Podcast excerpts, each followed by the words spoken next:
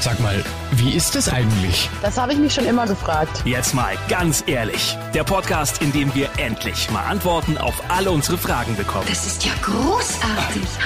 Und hier ist der Mann, der Licht ins Dunkel bringt. Martin Brockmeier. Hallo, Servus, schön, dass ihr wieder mit dabei seid zu einer ganz besonderen Ausgabe von Jetzt mal ganz ehrlich. Es ist die zehnte Folge. Und für dieses Jubiläum habe ich mir heute mal ausnahmsweise keinen Experten eingeladen, sondern heute plaudere ich mal aus dem Nähkästchen. Und zwar über eine Reise, die ich heute vor vier Jahren um diese Zeit gemacht habe. Von Saint-Jean-Pied-de-Port ging's nach Santiago de Compostela, den Jakobsweg. Und zwar nicht alleine habe ich diese Reise gemacht, sondern zusammen mit meinem Kumpel Marco und der ist auch heute da. Hi, Servus Marco. Hallo Martin. Marco, wenn ich heute an unseren gemeinsamen Jakobsweg zurückdenke, dann fallen mir spontan ein meine Wehwehchen, die ich auf dem Jakobsweg zu erleiden hatte. Natürlich die vielen netten Leute aus ganz verschiedenen Kulturen und natürlich das leckere Pilgeressen. Was fällt dir ein? Ja, vor allem der Punkt, dass ähm, man so viele Menschen aus verschiedenen Ländern der ganzen Welt trifft und sogar heute noch mit denen in Kontakt ist. Jetzt fragen Sie natürlich alle, wie kommen wir jungen Burschen auf die Idee, auf den Jakobsweg zu gehen? Ich glaube, wir müssen uns da nochmal die Situation da vor Augen führen. Wir beide sitzen in der Unibib an unserer Bachelorarbeit und fragen uns dann, ja, was machen wir eigentlich, wenn wir diese Arbeit abgegeben haben? Ja, genau. Es war Weihnachten 2016, ähm, beziehungsweise kurz davor und ähm, ich habe dich gefragt, ob du irgendwas Cooles machen möchtest. Und im Vorfeld hatte ich damals, ähm, da kam der Film von Happy Kerkeling im Fernsehen, beziehungsweise auf Sky, ich weiß es nicht. Mhm.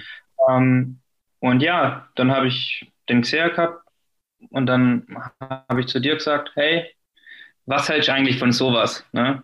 Klingt doch eine, ist doch eine coole Sache, klingt doch echt cool. Genau, und ich habe dann gesagt, ja, Abenteuer, das, irgendwas Aufregendes wollte ich machen. Hatte aber keinen blassen Schimmer, was es wirklich heißt, auf dem Jakobsweg zu sein. Muss ich dazu sagen. Ja, ich meine, wir haben uns informiert. Es waren schlussendlich 800 Kilometer, die wir zu bewältigen hatten. Und ja, dann ging es vor allem erstmal darum, was nimmt man denn alles mit auf so einen Weg? Und da kann ich jetzt schon sagen, wir haben uns total verkalkuliert.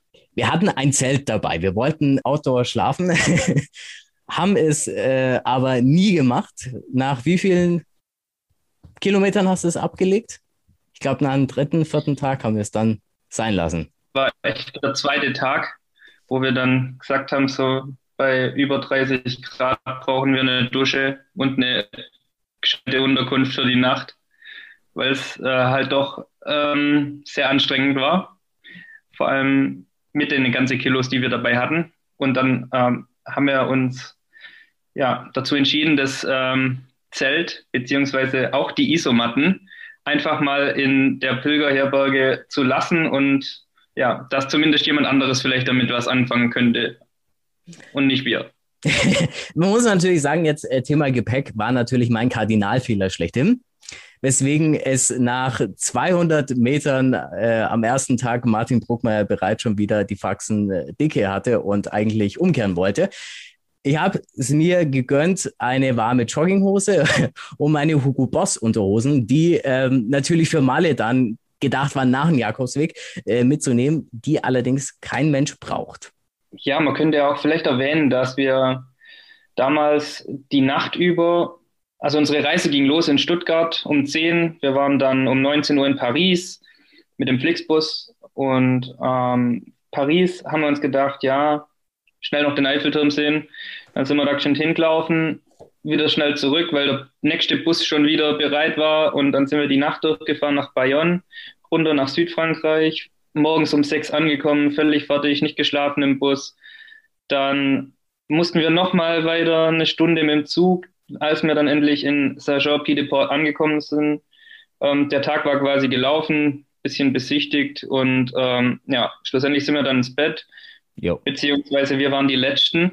Das muss man sagen, das Aber, weiß ich heute noch. Wir haben eine Dose Bier dann noch von irgendeiner geschenkt bekommen. ja, das war auch wieder mal ein Fehler, so spät quasi ins Bett zu gehen, weil als wir dann 8 Uhr morgens aufgewacht sind, waren wir quasi die einzigen im ganzen Raum mit 20 Betten. Ne?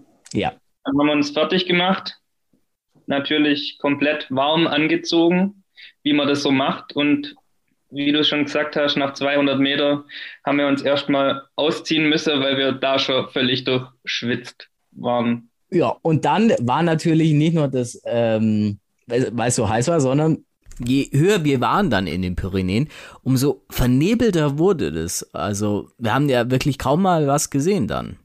Tatsächlich ähm, war das ja der einzige Tag quasi in den Pyrenäen, den ja. wir zu ähm, absolvieren hatten. Und wie du schon gesagt hast, also wir sind von 200 Höhenmeter gestartet bis auf 1400 Meter hoch. Alles, also ich sag mal, die ersten 800 Meter nur Nebel. Du hast quasi keine 10 Meter gesehen. Dann kam die Nässe von dem Nebel noch dazu. Also wir waren völlig durchnässt. Dann sind wir durch die Wolkenbank quasi durchgekommen und dann kam oben die pralle Sonne. Ja. Und dann gab es den Sonnenbrand des Todes. Richtig. Und ja, der Abstieg war natürlich auch nicht besser, die 400 Meter. Das war dann, bis wir in äh, Roncesvalles, glaube ich, hoffentlich äh, spreche ich es noch richtig aus, angekommen sind im ehemaligen Kloster. Und dann äh, leistet sich Martin Bruckmeier den nächsten Fauxpas, nachdem er ähm, schon äh, zu viel Gepäck dabei hatte. Martin Bruckmeier erfüllt es nicht, gell? Korrekt. Wir sind quasi angekommen eine Menschenschlange vor uns, wo auch ein Bett haben wollte. Und du stehst einfach neben mir und sagst, tut mir leid, das erfüllt mich nicht. Und ich habe dann noch in gutem Gewissen, habe ich dann gesagt, lieber Martin, wir haben einen Tag von 32 Tagen gerade absolviert. Wir laufen einmal quer durch Spanien, wortwörtlich, einmal quer durch Spanien, durch die verschiedenen Vegetationszonen, du hast die Pyrenäen am Anfang, dann das Weinbaugebiet irgendwann, die Wüste und zum Schluss nochmal die bergige Landschaft in Kastilien und Leon. Und du sagst mir einfach, nee, das erfüllt mich nicht. Ja, das war im Nachhinein nach vier Jahren, muss man sagen, eine unfeine Aussage. Aber wir haben es durchgezogen, auch wenn man sagen muss, du bist wirklich die kompletten 800 Kilometer straight durchgelaufen. Ein Martin Bruckmeier, nachdem er dann doch zeitweise Gefallen gefunden hat, hat sich dann mit Wehwehchen rumschlagen müssen. Ich konnte dann stellenweise nie mehr so gescheit laufen, haben mir dann ein Taxi und einen Bus gegönnt, also habe dann ähm, das größte Ferro, also den höchsten Punkt äh, am diesen Jakobsweg mit dem Taxi da so schön vorbeigefahren, bin aber ausgestiegen, habe ein Foto gemacht, muss man dazu sagen. Aber eins haben wir dann wirklich geschafft, nämlich, dass wir zu einer echten Berühmtheit auf diesen Jakobsweg geworden sind.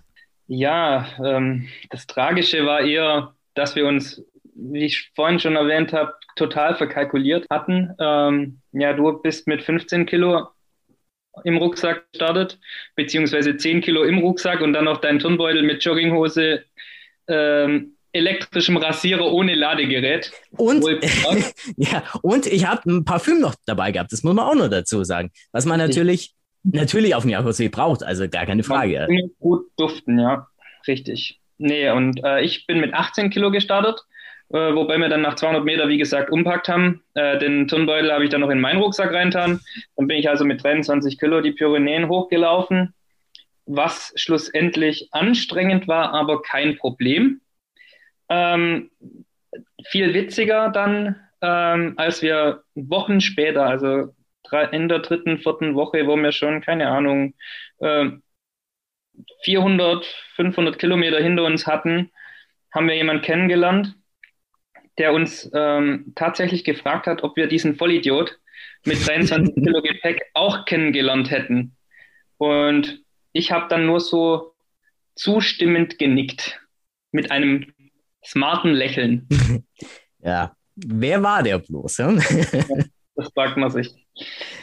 Jetzt äh, müssen wir kurz vielleicht, damit sich alle das vorstellen können, wie sieht so ein Weg auf den Jakobsweg aus? Also du hast schon gesagt, man steht äh, nicht wie wir beide am ersten Tag um acht erst auf, sondern wirklich in der Früh um halb fünf, fünf, denn man muss natürlich wissen, die Mittagssonne in Spanien sollte man eigentlich vermeiden. Wenn die da ist, sollte man eigentlich längst schon in der Unterkunft sein, was wir manchmal nicht geschafft haben, manchmal dann doch.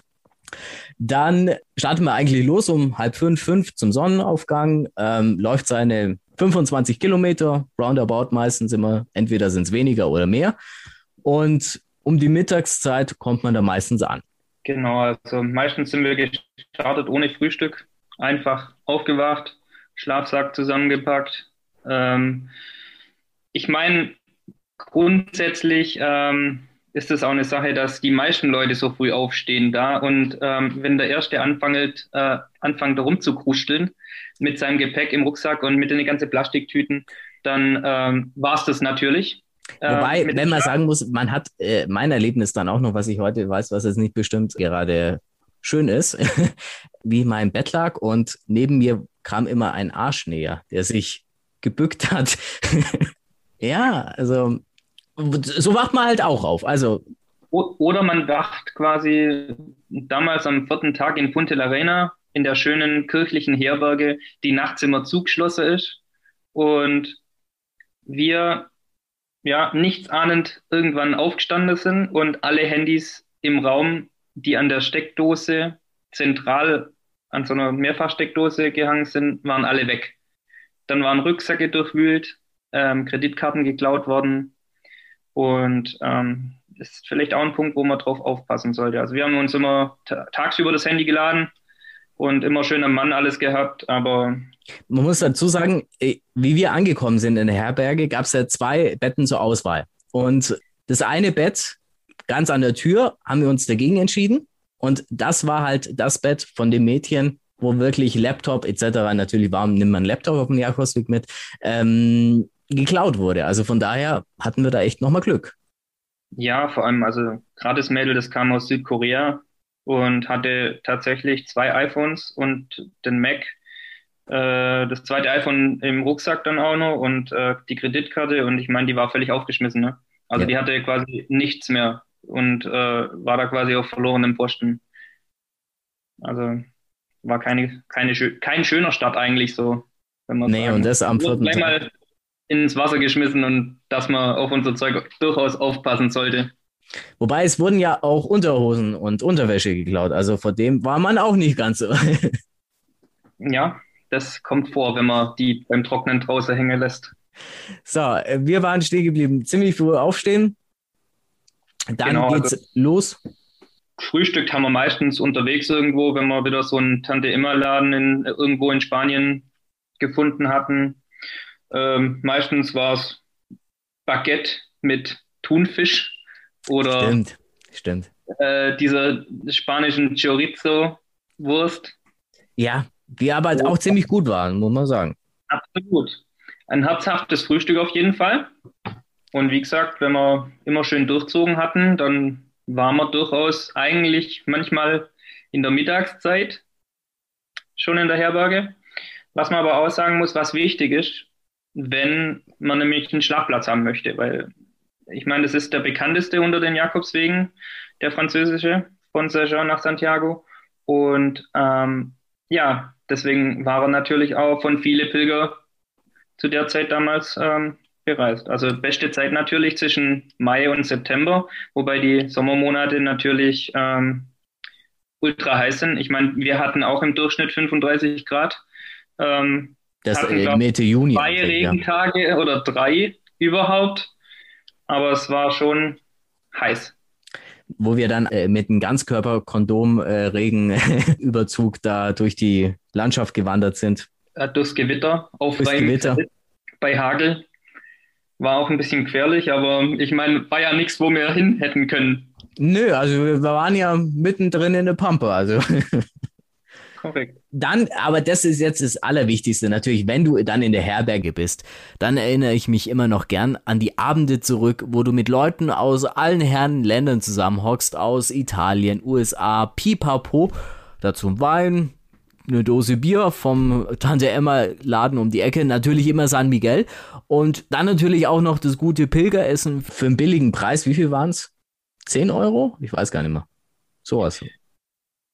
Genau, also man muss fast sagen, das ist vielleicht das Wichtigste an oder ein, eins der wichtigen Dinge am Jakobsweg, dass du einfach offen bist, auf Menschen zugehst. Ähm, jeder hat eine andere Geschichte oder eine andere Intention, äh, warum er hier ist. Und ähm, ja, und wenn man dann nach so einem harten, anstrengenden Tag dann zusammensitzt bei Wein oder manchmal sogar zusammen kocht, Martin, das haben wir auch gemacht, ne? Spaghetti meistens. ja, aber war doch auch cool, so.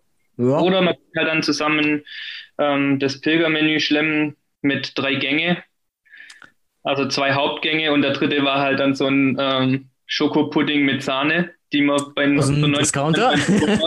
genau. Aber ja, auch zusammensitzen, Gläschen Bier, Wein zu trinken, einfach den Abend genießen. Und das Verrückte ist einfach, wir sind ja immer ewig lang aufgeblieben, aber ja. wir konnten morgens immer ohne Kater frisch und munter loslaufen. Was natürlich den Vorteil hat, ähm, sofern du ein paar Gläschen Intos hast, geht's Schlafen halt auch ziemlich leicht und man darf nicht vergessen den guten Mittagsschlaf, die eine Stunde, die wir dann immer gemacht haben. Die war eminent wichtig, eminent. Ohne die wäre es nicht gegangen. Ja, und oder zum Beispiel die unterschiedlichen ähm, Herbergen. Also wir waren in, in öffentliche Herbergen, in kirchliche Herbergen, Privatunterkünfte mit, ähm, mit Schwimmbad im Garten. Dann Stimmt, waren wir sogar, ja. genau, dann waren wir sogar in einem Hotel, das extra für Pilger für 10 Euro die Nacht ähm, Schlafplätze, also auch so Mehrbetten, ähm, Zimmer mit Stockbetten hatten. Ähm, ja, es war alles dabei. In äh, Ronkesvalles war es ja, wo ähm, waren es Mönche ich war, oder Klosterschwestern, ich weiß es nicht mehr ganz genau, die dann ähm, in der Früh uns mit Gesängen, wahrscheinlich kirchlichen Gesängen waren es, aufgeweckt haben. Also war ja auch ein besonderes Erlebnis, muss man ja sagen. Da muss man aber auch sagen, dass die um 10 Uhr das Licht ausgemacht hatten, ne? Stimmt. Wir noch im Gemeinschaftsraum und dann kam die Klingel und dann ähm, hieß es quasi hier, zehn Minuten habt ihr noch, dann Bettruhe. Ja. War natürlich auch eine Umstellung. Ne? Wobei an diesem äh, Tag, da wie wir in Ronkesvalles waren, haben wir zum ersten Mal Patricia kennengelernt. Patricia war ja, wie, wie wir auf dem Jakobsweg waren, eigentlich die Mama schlechthin und sie war auch noch aus Italien und sie konnte kein Wort Deutsch. Ähm, wir konnten kein Wort oder du zumindest ein bisschen Italienisch, aber nicht viel. Und sie konnte auch kein Englisch. Also, aber wir haben uns trotzdem verstanden, muss man ja sagen. Das ist eigentlich auch das Faszinierende an diesem Weg. Also, du hast gleich, gleich am ersten Tag, wo wir sie kennengelernt haben, äh, was von dir bekommen? Irgendwas mit Sonnenmilch oder irgend sowas, oder? Ja, auch, aber sie war auch äh, diejenige, die uns das Bier damals in Saint-Jean hingestellt hatte. Ach, war, aber, schau her. ah, ja. schau her. Ja, nee, also, das war so eine liebe Frau und ähm, wir haben uns wirklich mit Händen und Füßen unterhalten über Italienisch, Spanisch, ähm, hat man immer die Worte zusammengeglaubt und wo sie immer gesagt hat, Dolore, Dolore, dann wusste man auch, dass, dass sie da der Schmerz meint. Ähm, ja, es gab auch eine Situation, ähm, da saßen wir auch in, in so einem Örtchen und sie läuft uns zufällig über den Weg und ähm, also da ging es meine Füße auch nicht mehr gut, weil ich hatte so ähm, Blasen, äh, eine Krise, große Blase am kleinen Zeh und eine Sehne im, im Mittelfuß durchbrannt und sie dann einfach zu uns in Unterkunft kam und alle erstmal eine Fußmassage ähm, ja, gegeben Verpasst hat. Das ja. war einfach, ja, wirklich eine tolle Frau. so, so viele Situationen, die wir mit ihr hatten, wo sie uns äh, geholfen hat oder uns motiviert hat äh, oder auch auf der Strecke einfach mal so, hey, hey.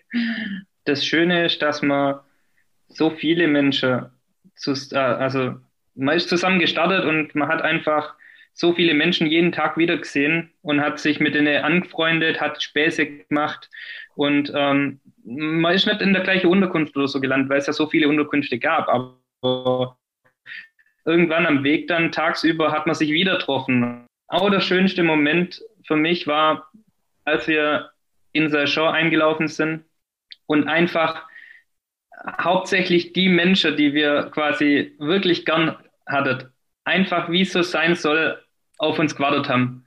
Also wir laufen um das Eck auf den Platz vor, die, vor der Kirche mhm. und sie standen einfach da, die Patricia, die Brasilianerin, der Fred aus Frankreich. Also die Menschen, wo, wo wir einfach sehr oft und sehr viele Gespräche hatten, die haben einfach wie auf uns gewartet. Ja. Das stimmt, Almas.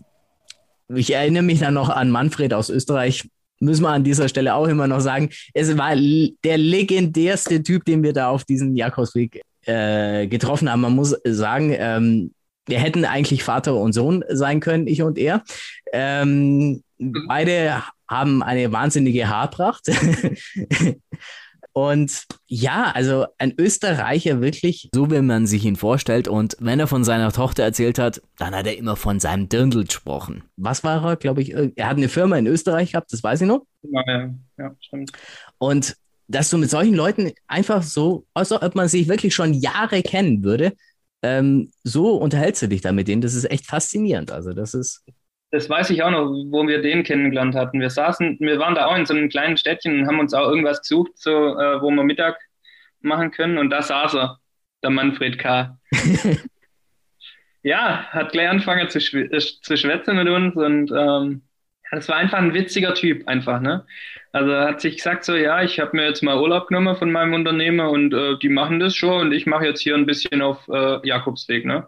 Und ja, einfach cool. Äh, und das ist eigentlich auch das Spannendste, die Geschichten, warum die Leute auf diesen Jakobsweg gehen. Das hat man hier bei Manfred, ähm, der Firmenleiter.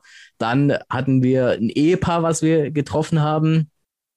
Thomas und Petra, wenn ich mich nicht äh, richtig erinnere.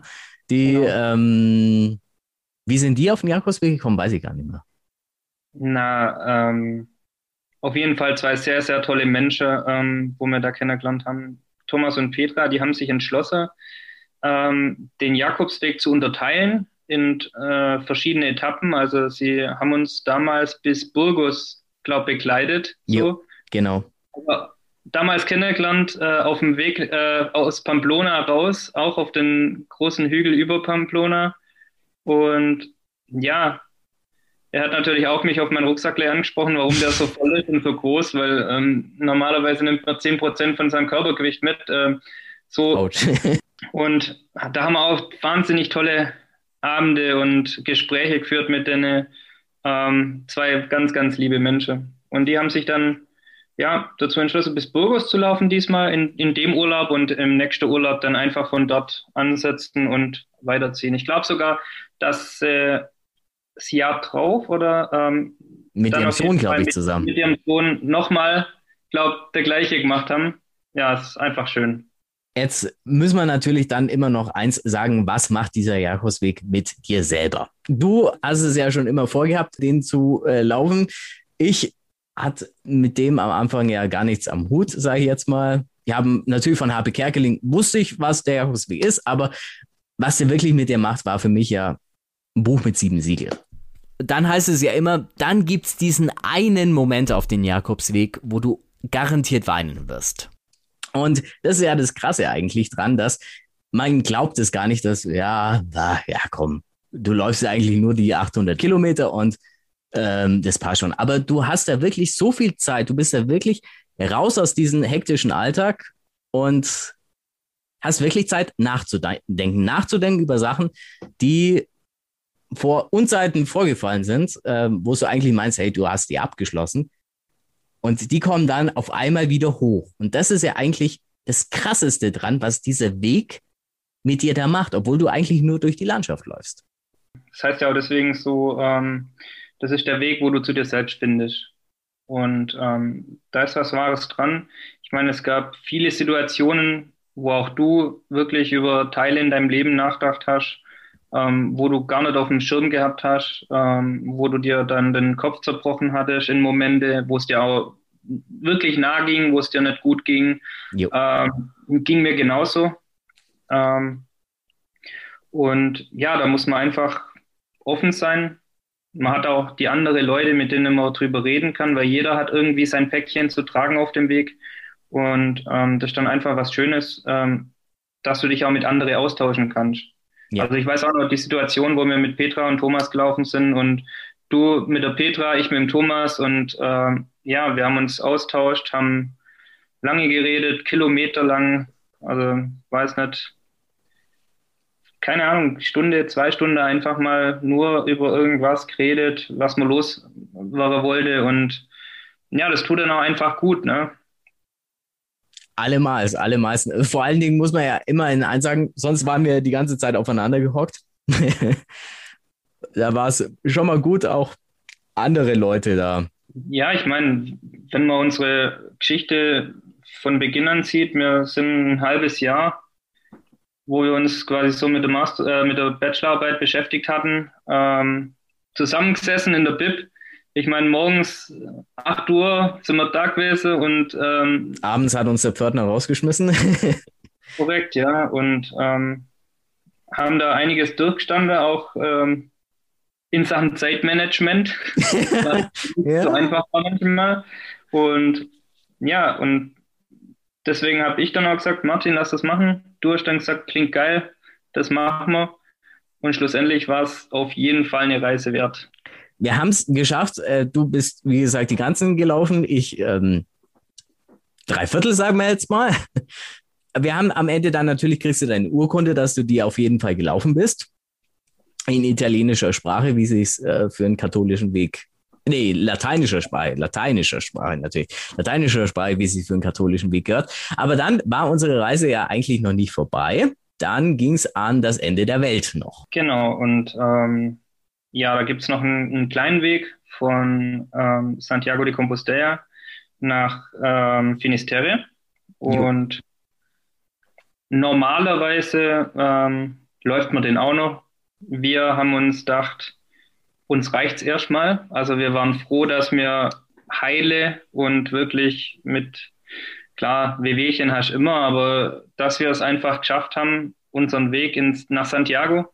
Jo zu meistern und was unglaublich für uns war. Ich meine, wir waren dann noch zwei Tage in, in Santiago und sind dann mit dem Bus dann ähm, nach Finisterre gefahren.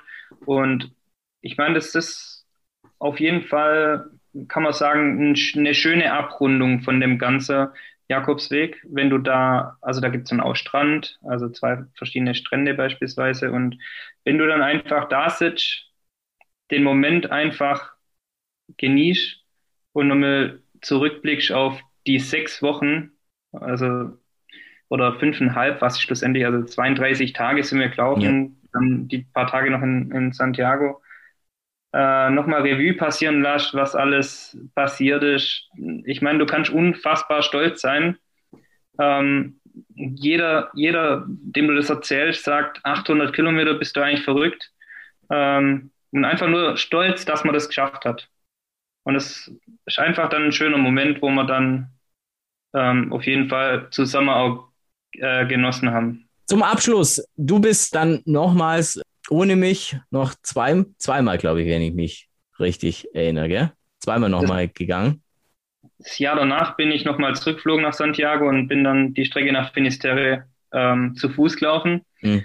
Und ähm, ja, 2019 tatsächlich ähm, bin ich mit meiner Mama zusammen ähm, von Porto nach Santiago gelaufen. Das war also der portugiesische Weg.